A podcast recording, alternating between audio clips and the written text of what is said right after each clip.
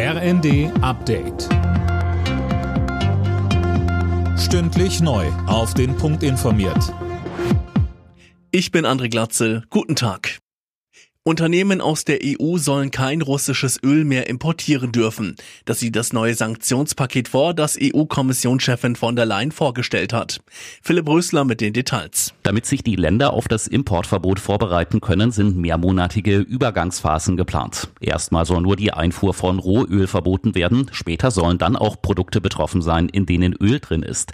Geplant sind auch weitere Strafmaßnahmen gegen russische Unternehmen, darunter die größte Bank. Sie soll vom internationalen Bezahlsystem SWIFT ausgeschlossen werden. Damit die Sanktionen in Kraft treten können, müssen alle 27 EU-Staaten zustimmen. Die Bundeswehr beendet ihre Ausbildungsmission im westafrikanischen Mali. Das hat Verteidigungsministerin Lamprecht mitgeteilt. Einer der Gründe? Ausgebildete malische Streitkräfte arbeiten dort mit russischen Soldaten zusammen.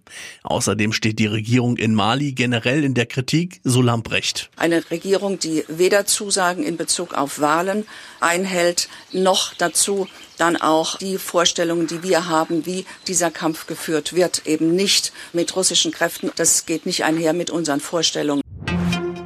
Gut einen Monat bevor das Energieentlastungspaket der Bundesregierung in Kraft tritt, fordert die Union Nachbesserungen.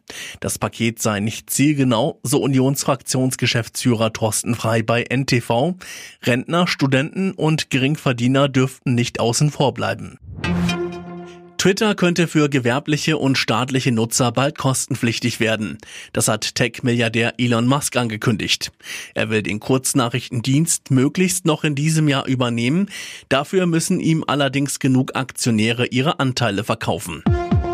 Alle Nachrichten auf rnd.de